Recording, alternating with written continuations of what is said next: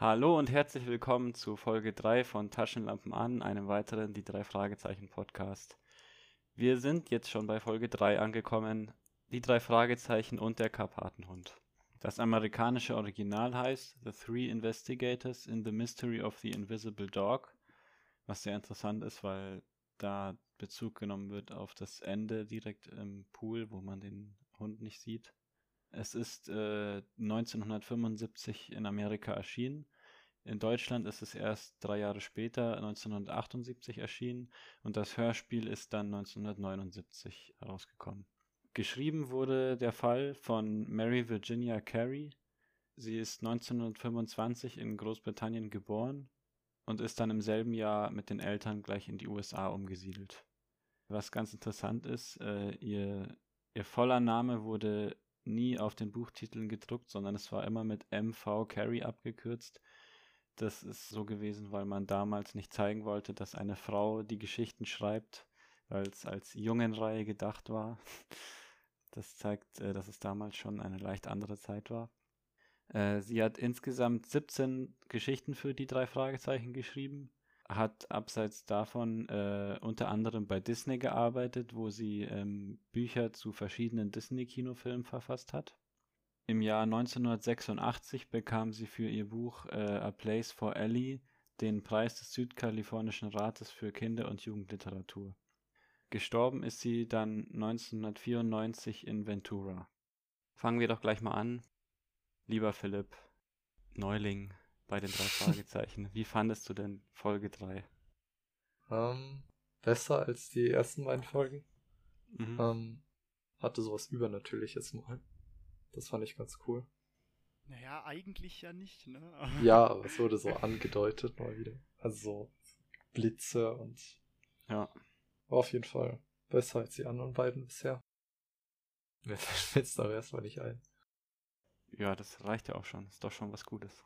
Also ich muss, ich muss auch zustimmen, ich finde das die beste Folge bis jetzt. Das ist, das ist auch die Folge, wo ich so wirklich viel Nostalgie habe. Also die anderen kenne ich schon und die erste auch viel, aber das ist halt wirklich, da konnte ich teilweise, wusste ich eigentlich einfach noch alles, was passieren wird und so. Bis auf das Ende, das ist mir nicht alles im Kopf geblieben. Äh, ja, Fritz, wie fandest du's? Ja, also ist nicht meine Lieblingsfolge. Ich finde, es gibt viel bessere Folgen, aber sie Okay. rangiert schon okay mit dabei. Also ich bin kein riesiger Fan von der Folge, weil mir ein paar Sachen einfach fehlen, aber Was fehlt denn so? die Karte wird nicht vorgelesen. Ach so, ja. Oh In ja, der ganzen stimmt. Folge. Kein Stimmt. einziges Mal. Ja, das, das, das ist natürlich dann direkt. Aber Ja, es gibt so einen epischen Spruch am Ende, der ist schon mit, äh, mit den drei Fragezeichen liegt man sich nicht an. Ja, ja. So hätten wir eigentlich unseren Podcast nennen müssen. oh ja.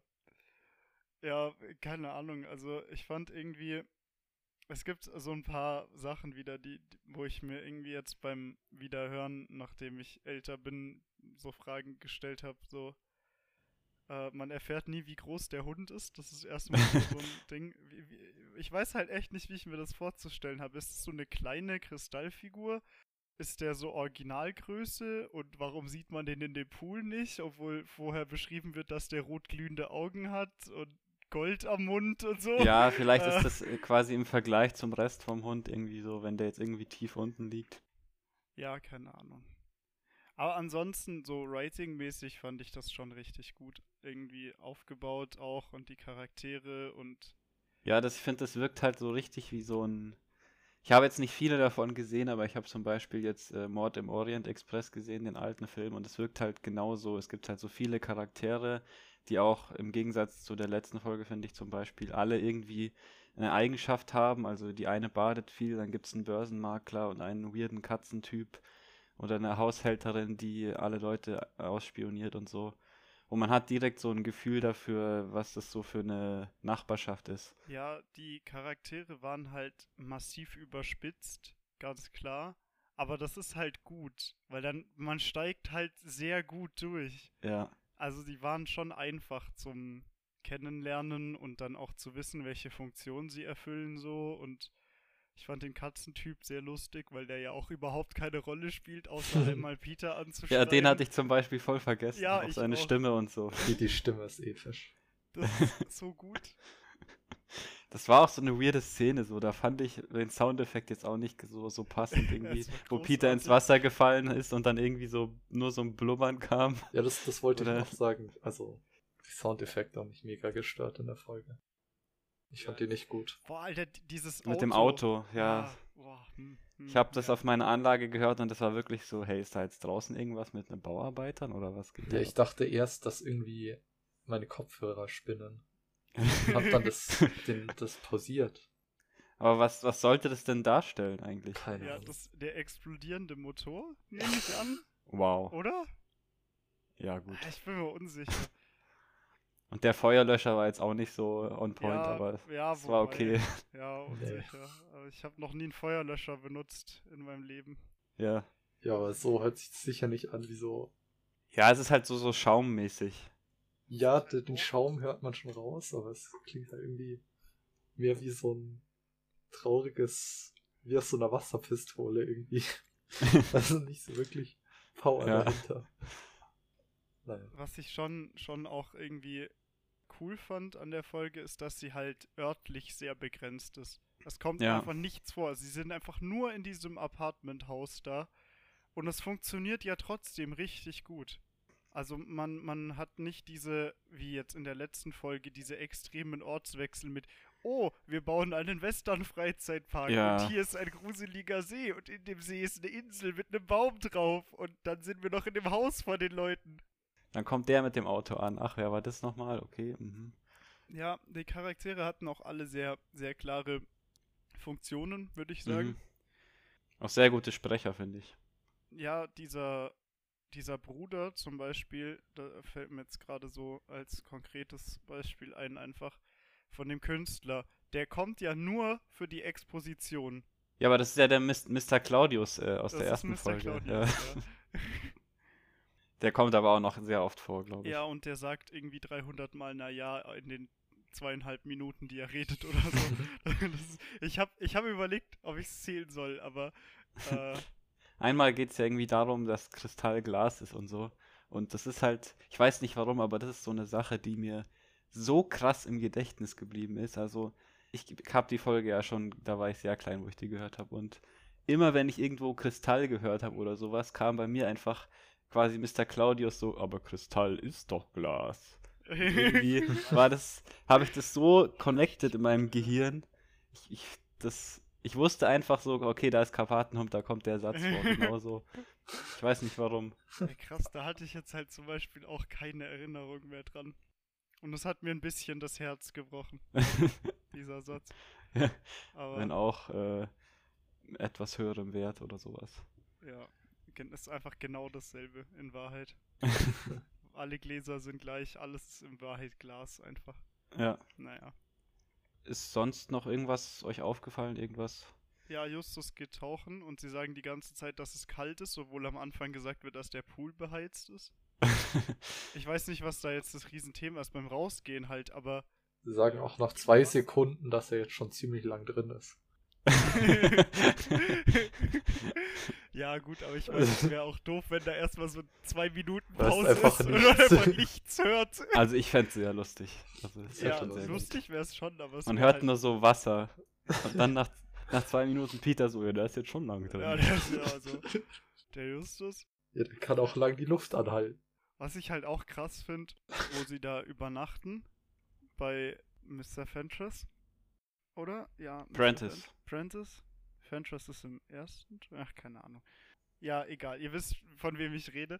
Mhm. Ähm, und Justus so sagt, Peter, nimm mal kurz meinen Koffer. Und Peter so, wie, wieso ist der so schwer? Und Justus so, ja, da ist ein Fernseher und eine Kamera drin. Was man halt so hat, ne? Ich meine, das wird ja gut erklärt sogar, warum er das hat, aber ich, das war beim ersten Mal wieder anhören, war das schon auch so, hm, okay, natürlich. ja. Ja, auch immer ein Fernseher dabei, ein kleiner. Ja, ich wollte nur sagen, ich fand auch lustig, ähm, kurz vor Ende, wo Justus, glaube ich, vor Peter und Bob kapiert hat, wer der Bösewicht ist. Also der, wo er verstanden hat, was praktisch abgeht. und dann die anderen Mhm. beiden einfach so im Dunkeln lässt. Ja, irgendwie ist es ja, das, das war in der letzten Folge doch auch so ähnlich, oder? Ja, nicht wirklich. Also in den letzten zwei Folgen ist Justus doch immer relativ schnell rausgerückt mit dem, was passiert. Ja, stimmt, ja. Und hier hatten wir jetzt das erste Mal diesen, komm, wir fahren erstmal ins Krankenhaus und ich erkläre euch dann, was passiert ist. Aber das finde ich eigentlich ganz gut für die Spannung so. Absolut. Das ist ja auch, also, Ja, das ist schon so ein bisschen Sherlock-Style eigentlich. Ja, also irgendwie Justus ist so übelst einfach der Sherlock Holmes, so bis jetzt Ja. in den Folgen. Und Richtig assi. ich, ich fände es auch mal ganz gut, wenn die anderen Detektive auch mal irgendwie ein bisschen an der Auflösung so ein bisschen mehr teilhaben könnten. Das fände ich ganz. ja, die sind halt im Moment einfach die absoluten Sidekicks noch. Ja. Ich meine, was hat Bob recherchiert in der Folge? Äh, ja, gar nichts, aber er wird niedergeschlagen das erste Mal. Ja, stimmt, ja. Das erste Mal. Ja, sorry für den Spoiler, aber das, das ist was, was noch häufiger passieren wird. Nice. Sonst, wir haben immer noch nicht erfahren, dass Justus fett ist. Glaube ich. Echt? Ich glaube Ja, nicht. das kann sein. Nee. Und, und dass er einen Kinderfilm. Doch, nein, Kinderfilmstar haben wir auch noch nicht, oder? Nee, das haben wir auch noch nicht. Hm, keine Ahnung. Ja, krass. Ja, erstmal lauter Andeutungen machen, die Philipp alle noch nicht verstehen kann. D damit Philipp richtig gespannt bei jeder nächsten Folge zuhört. Ähm, ja, was hatte ich noch aufgeschrieben? Ja, ich finde einfach diesen äh, Sunny Elmquist einfach ein super Charakter, finde ich. Also, wie er da diese Szene, wo er das Mandala erklärt und so und wie wir alle eine Herde schlafender Tiere sind und so und wie unsere Bedürfnisse äh, uns kaputt machen und so. Ich finde, der spricht das auch überzeugend. Also das Ja. wirkt halt, der wirkt irgendwie authentisch. So komisch das jetzt klingt. Auch mit dem Job in, nachts in dem Supermarkt, wo er dann Bücher liest währenddessen und er will nach Indien und so und er ist ein bisschen geil auf das Mandala und ärgert sich drüber, dass Mr. Prentice das hat, aber nicht weiß, was es ist und so. Ja. Und am Ende kommt raus erst der, der Geist quasi, der mit der Taschenlampe. Ja, mit einer starken Taschenlampe, um das Mandala zu sehen. Fand ich es schon echt geil auch. Ich finde, das ist, ich finde diese ganze Folge einfach so, so schön rund irgendwie. Das ist nicht so, keine Ahnung, das, ich finde, das ist alles sehr organisch. Ja, es sind auch keine so, so Riesensprünge drin, irgendwie, so Logiksprünge wie jetzt im, Ja. im ersten Teil, wo Justus halt dann innerhalb von zwei Minuten das komplette Rätsel löst. Dann, es gibt halt auch mehrere Komponenten. Also ich, ich sehe es schon, es ist schon gut äh, geschrieben, der Fall. Also es gibt ja die, diese mehreren Sachen, die auch passieren, die am Anfang, wo man nicht so genau weiß, okay, was haben die miteinander zu Mhm. tun, was ist die Verbindung, wieso müssen die Leute alle weg. Aber wenn man dann weiß, warum, ist es im Rückblick halt schon logisch auch, der Plan vom Täter, so.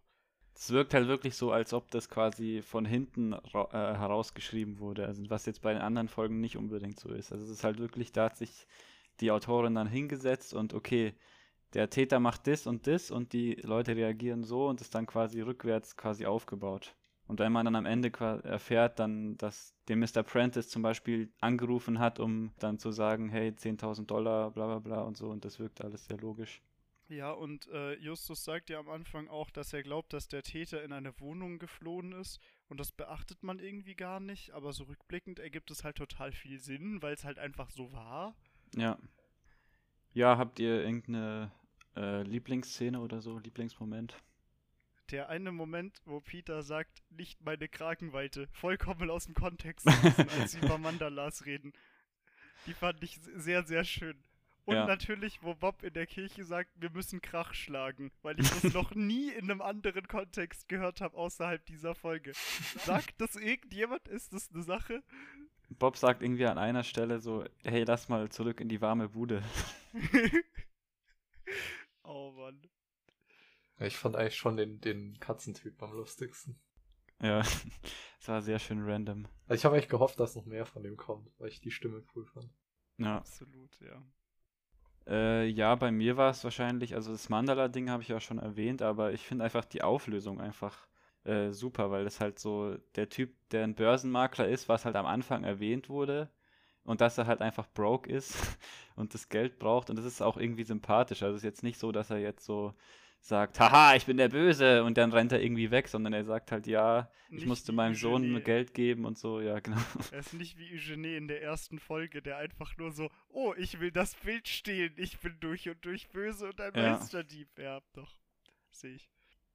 Und halt diese, zum Beispiel, wo dann Justus äh, drauf kommt, dass der Karpatenhund im Wasser versteckt ist, dass das nicht uns nicht erzählt wird, wie er drauf kommt, sondern dass er quasi den Detektiven wirklich sagt, hey, ich habe diese Geschichte gehört und mit diesem Glasdolch und so und dann ist man so ein bisschen mehr in seinem in seinen Gedanken so drin. Ja, man versteht den Gedankengang mehr. Ja. Das wäre es eigentlich von meiner Seite schon. Ja, also alles in allem sehr runde Folge, wenig zu kritisieren, wenig rumzumäkeln. Ich habe sie wahrscheinlich zu oft gehört, deswegen ist sie irgendwie in meinem Kopf nicht mehr so toll, aber jetzt so im Gespräch, im Dialog mit euch doch. Also ich sehe ich sehe schon die Vorzüge, auf jeden Fall. Dafür sind wir ja da. Ja, mich würde interessieren, ob das mehr noch in so Mystery geht. Die drei Fragezeichen. Weil das finde ich eigentlich schon cooler. Also inwiefern meinst du Mystery? Ja, jetzt so ein bisschen Übernatürliches auch. Sagen wir es mal so, es gibt mehrere Folgen, die sich quasi nur mit übernatürlichen Ph äh, Phänomenen beschäftigen Ja. und sie haben irgendwann dann später auch so einen Ruf, so ein bisschen. Würde ich schon sagen. Da wird auch drauf eingegangen. Also, Und es gibt auch so, so Folgen, die vor ein paar Jahren erst rausgekommen sind, wo sie halt wirklich ein bisschen übertreiben, finde ich. Also da ist irgendwie jede zweite Folge, hey, dieses Monster ist da. Und dann nach zehn Minuten wird es irgendwie aufgelöst, dass es doch was anderes ist und dann ist es irgendwie ein anderer Fall auf einmal und so. Mir ist gerade voll die gute Theorie gekommen in den Kopf. Ich stelle jetzt mal die Theorie auf, dass Ghostbusters ist einfach ein Sequel von den drei Fragezeichen. Das, das, Okay. das kam gerade so bei mir an, als du meintest, die sind noch dafür später bekannt dann. ja, Mann. Let's go. ja, also wenn es gut gemacht ist, ist es super, aber ich finde es halt leider oft, ist es halt so ein bisschen klischeehaft mit so Geistern und so, aber In dem Fall war das ja aber keine richtige Geistergeschichte, Ja, ja. weil Justus ja relativ schnell der Auffassung war, dass das Bullshit ist. Ja, man erfährt ja am Anfang die Legende vom Karpatenhund und eigentlich ist es ja für die Rest der, den Rest der Geschichte völlig irrelevant, aber es ist halt nur so für den Setup. Ja. Ja gut, dann äh, würde ich sagen, war es das für diese Folge. Bis zum nächsten Mal. Taschenlampen aus.